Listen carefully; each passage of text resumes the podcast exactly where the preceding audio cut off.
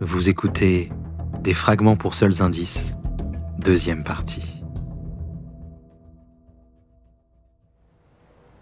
Si les policiers voulaient prouver la culpabilité de Fleming dans le cas de Lisa Garland, ils devraient se fier à des preuves plus conventionnelles, comme dans ce cas-ci, des fibres de tapis prélevées dans sa voiture.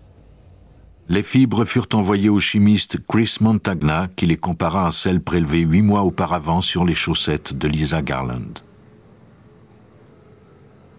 Montagna plaça chaque fibre sur les plateformes individuelles d'un microscope comparatif afin de les analyser côte à côte. Après quelques ajustements, il constata que le motif de rayures claires et foncées des fibres s'alignait parfaitement. Lorsqu'elles étaient placées bout à bout, les fibres semblaient former un seul fil. Elles provenaient sans aucun doute de la même source. Les enquêteurs obtenaient enfin la percée qu'ils avaient tant espérée. Cette preuve permettait enfin aux détectives Thorne et Cameron d'associer des indices vieux de huit mois à David Fleming. Le détective Bob Cameron comprenait l'importance des fibres dans cette affaire. La fibre qui a été retrouvée sur la chaussette de la victime correspondait à celle du tapis de la voiture que conduisait Fleming. Cela réduisait les probabilités considérablement, puisque ce tapis, de cette couleur en particulier, a été posé pendant seulement un an dans ce modèle de voiture. Les résultats ne mentaient pas. Les fibres provenaient de la même source. Mais cette minuscule preuve suffirait-elle à convaincre un jury hors de tout doute? Par bonheur, un autre indice dont personne n'avait tenu compte fut retrouvé dans le sac contenant le corps il s'agissait d'un petit fragment de bois qui semblait sans importance. Montagna remarqua qu'il avait été taillé en coin, ce qui lui indiquait peut-être qu'il avait été usiné. Après le succès obtenu avec l'analyse des fibres de tapis, Montagna demanda à ses analystes de retourner examiner la voiture de Fleming afin d'y chercher d'éventuels fragments de bois. À l'intérieur du coffre, sous un morceau de tissu, se trouvaient de petits bateaux de bois usinés. Fleming avait appris à travailler le bois pendant son séjour en prison. Montagna envoya le fragment et les bateaux au laboratoire pour les faire analyser. Les résultats étaient très incriminants pour Fleming. Le fragment était fait de pain blanc de même que les bateaux et le bois avait été travaillé de la même façon.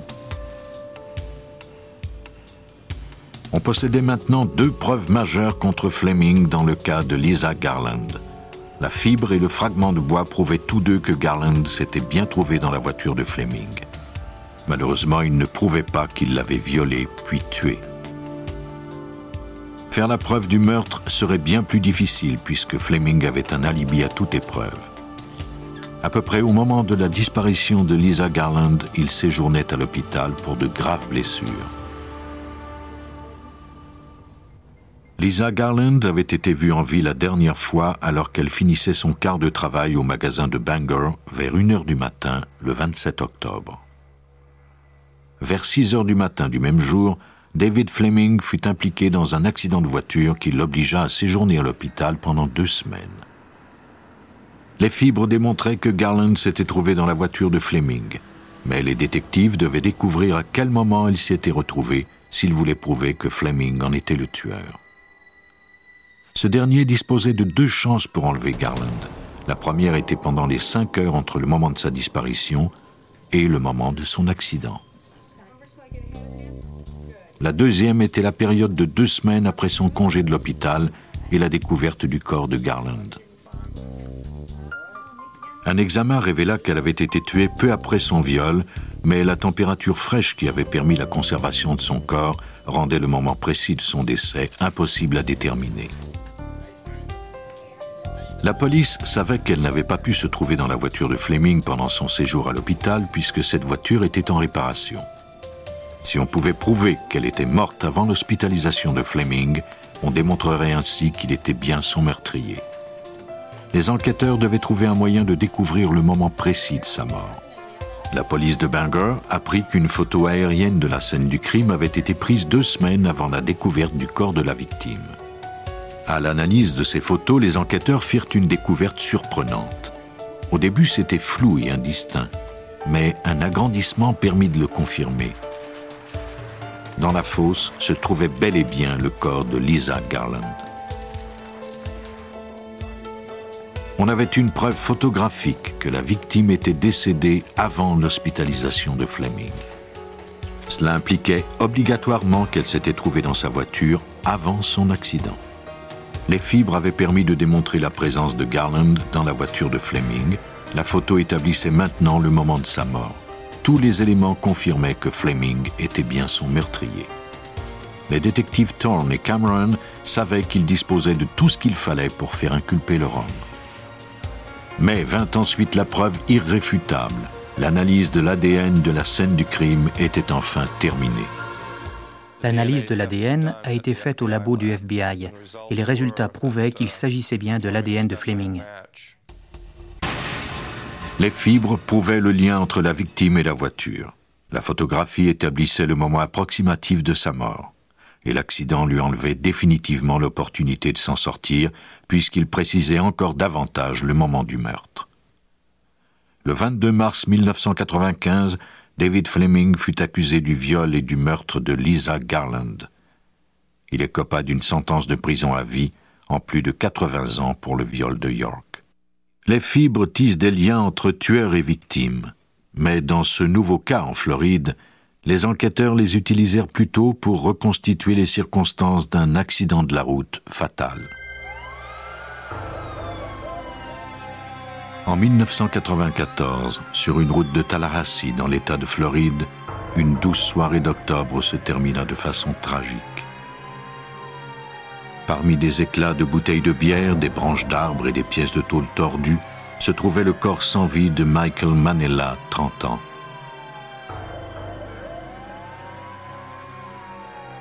Une deuxième victime du nom de Curtis Davison était allée chercher de l'aide avant de retourner sur les lieux du drame où il était tombé inconscient. Pendant que les ambulanciers soignaient Davison, la police de Tallahassee évaluait la scène de l'accident. Le temps est un facteur important dans le cas d'un accident de la route. Au contraire d'un homicide où les officiers peuvent restreindre un secteur pour y retourner plus tard, les enquêteurs d'accident ne disposent que d'une chance pour recueillir les indices. La circulation doit revenir à la normale le plus rapidement possible.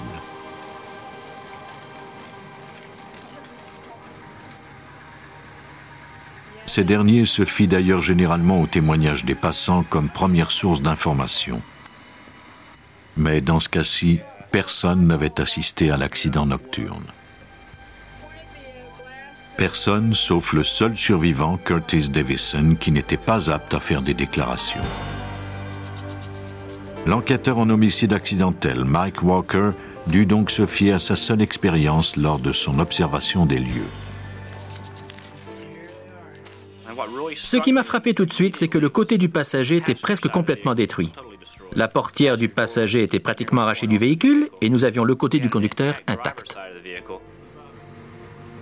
Pour Walker, cela signifiait que le passager était le plus enclin à avoir subi des blessures. Il était improbable qu'il ait survécu, encore moins qu'il ait pu marcher. Pourtant, Davison déclara qu'il était bien le passager. Peut-être par miracle était-ce vrai, mais il était également possible que Davison mente pour éviter d'être accusé de la mort de son ami. Il était du ressort de Walker de découvrir la vérité. Les enquêteurs questionnèrent des témoins qui avaient vu les deux hommes avant l'accident. Selon eux, les deux hommes s'étaient rencontrés dans un bar du coin après le travail où ils avaient bu plusieurs consommations. On les avait ensuite vus le même soir dans un autre bar. Vers une heure du matin, ils en étaient sortis pour quitter les lieux en voiture. Malheureusement, personne ne savait qui avait pris le volant. Les détectives devraient se fier à l'analyse légiste seule pour leur indiquer qui conduisait. Mais d'abord, ils devaient obtenir des informations à propos de l'accident en tant que tel, comme la vitesse de la voiture, par exemple. Le lendemain matin, Walker retourna sur la scène de l'accident avec son partenaire David Folsom, qui recueillit les indices dont il avait besoin. Le véhicule suspect, la 300ZX, se dirigeait vers le nord. Alors qu'elle s'engageait dans la courbe, elle a perdu le contrôle. Le conducteur vira pour suivre la courbe, mais la force d'inertie de la voiture le poussa à continuer vers l'avant. Alors que la voiture quittait la route, elle commença à tournoyer, puis percuta un arbre. Le véhicule a continué de glisser sur le côté et a frappé un deuxième arbre. Cette collision l'a projeté vers le haut et il est retombé sur l'accotement, 12 mètres plus loin. Lorsqu'un véhicule change de direction à haute vitesse, ses pneus glissent sur les côtés et laissent des marques sur la chaussée. Les analystes peuvent déterminer la vitesse d'un véhicule qui a perdu le contrôle en mesurant ses marques de friction. L'analyse nous a révélé que la voiture roulait à une vitesse approximative de 150 km à l'heure. Depuis le début de l'enquête, les policiers pressentaient que l'alcool avait peut-être joué un rôle dans l'accident. Des bouteilles de bière avaient été retrouvées sur la scène et les ambulanciers et les agents de police avaient détecté une odeur d'alcool dans la laine de Davison et sur le corps de Manella. Si Davison était le conducteur et qu'il était ivre, il fallait tester le niveau d'alcool dans son sang rapidement. Un échantillon de son sang fut prélevé deux heures après l'accident. Comme nous soupçonnions qu'il était le conducteur, il était très important que nous prélevions un échantillon de sang. David Folsom, enquêteur parce que l'alcool se dissipe rapidement du système sanguin. Walker et Folsom envoyèrent l'échantillon le matin même au laboratoire judiciaire du département de justice de Floride pour mesurer le taux d'alcoolémie. L'analyste commença par prendre une portion déterminée du sang qu'elle voulait tester, puis elle le plaça dans une fiole stérilisée. L'alcool est une substance volatile. Le sang est agité et l'alcool s'évapore et occupe l'espace libre de la fiole. C'est ce gaz et non le sang lui-même qui est analysé.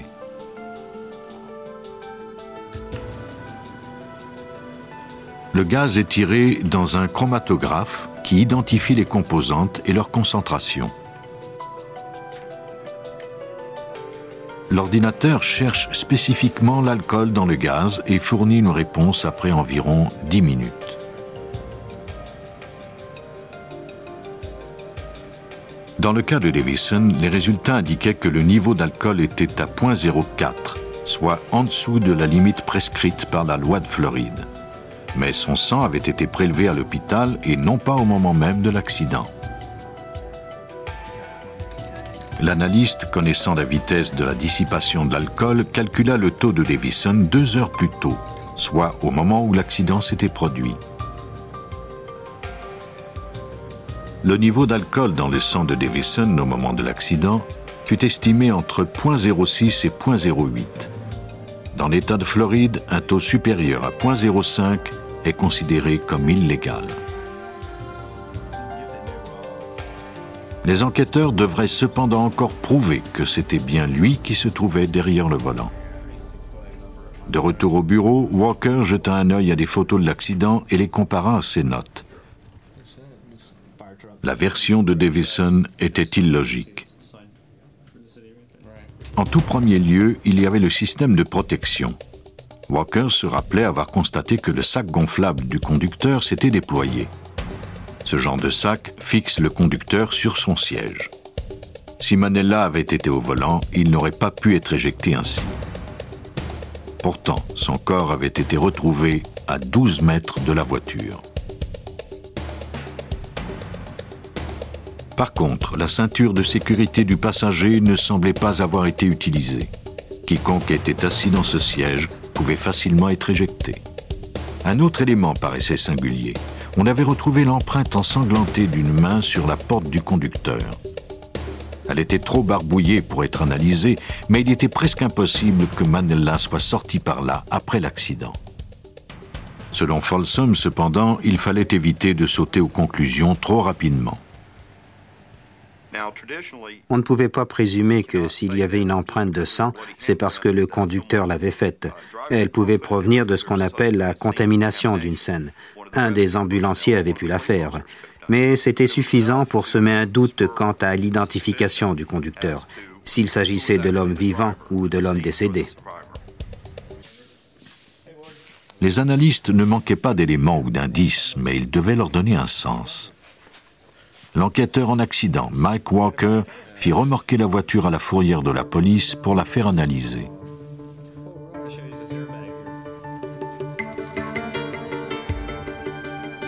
Walt Schwab est analyste au laboratoire du département de justice. Une de mes tâches en tant qu'analyste de scène de crime est d'examiner un véhicule sans aucune influence extérieure. Souvent, je l'examine et j'essaie de ne pas connaître de détails au sujet du cas.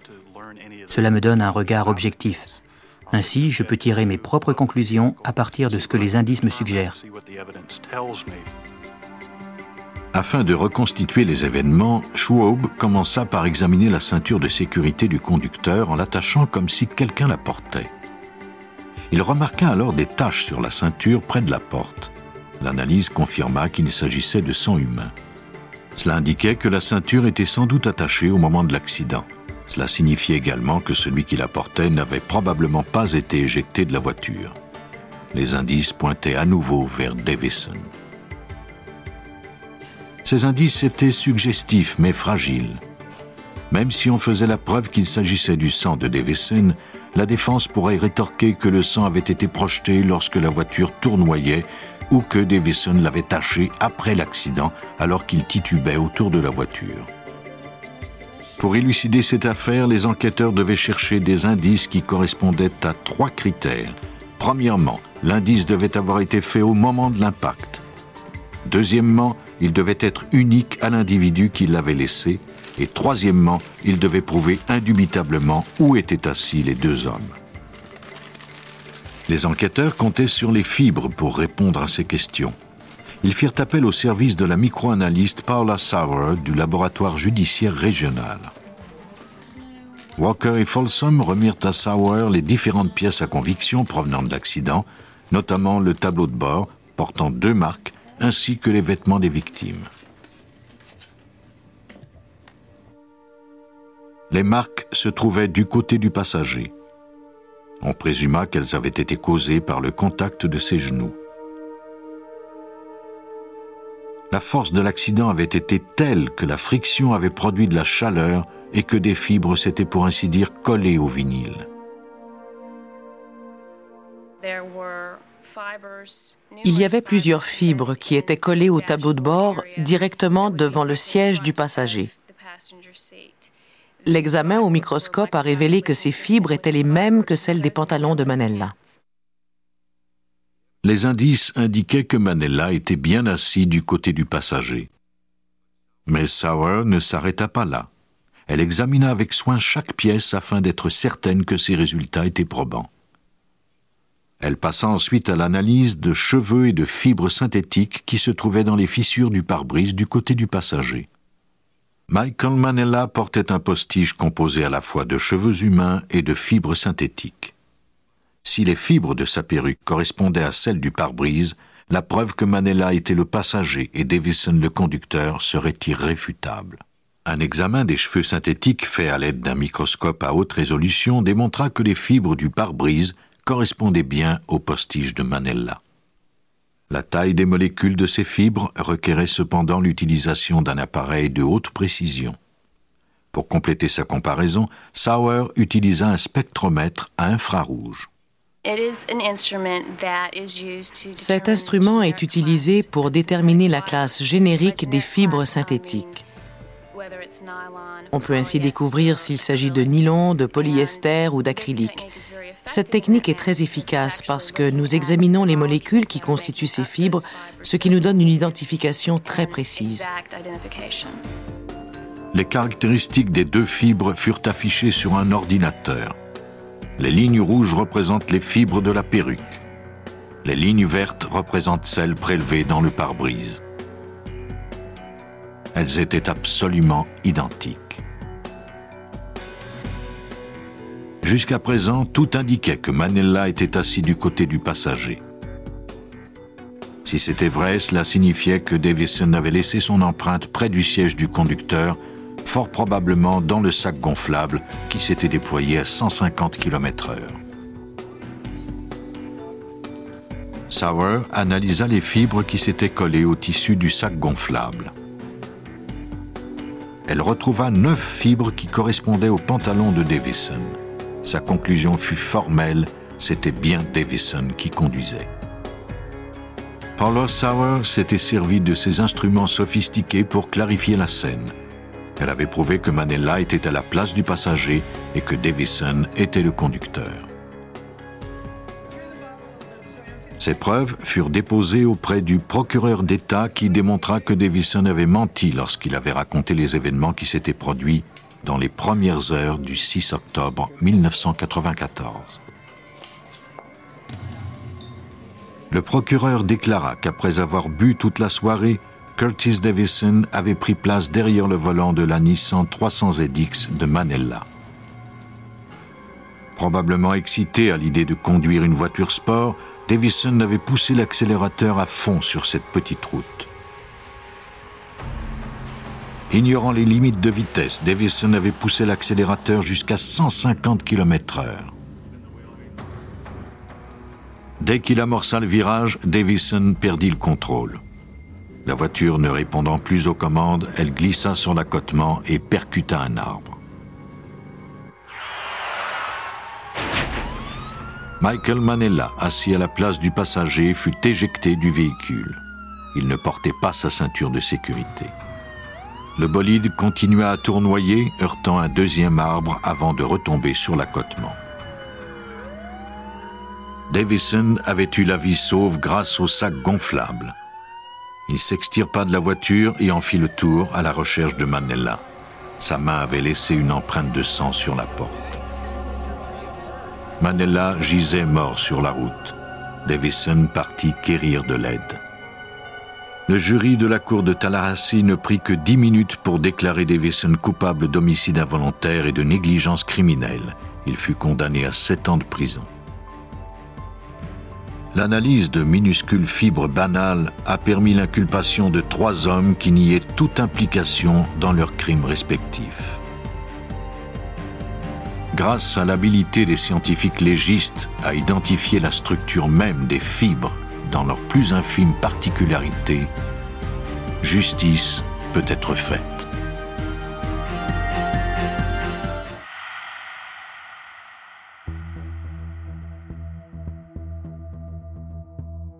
Vous venez d'écouter Police Scientifique. Si vous avez aimé ce podcast, vous pouvez vous abonner sur votre plateforme de podcast préférée et suivre Initial Studio sur les réseaux sociaux. Cet épisode a été écrit par Steven Zorn, Doug Aronson et Robin Bates. Il a été réalisé par Suzanne Mann. Police Scientifique est un podcast coproduit par Initial Studio et New Dominion Pictures, adapté de la série documentaire audiovisuelle New Detectives, produite par New Dominion Pictures. Production exécutive du podcast, Initial Studio. Production éditoriale, Sarah Koskiewicz et Astrid Verdun, assistée de Sidonie Cotier. Montage, Johanna Lalonde, avec la voix de Benjamin Septemours.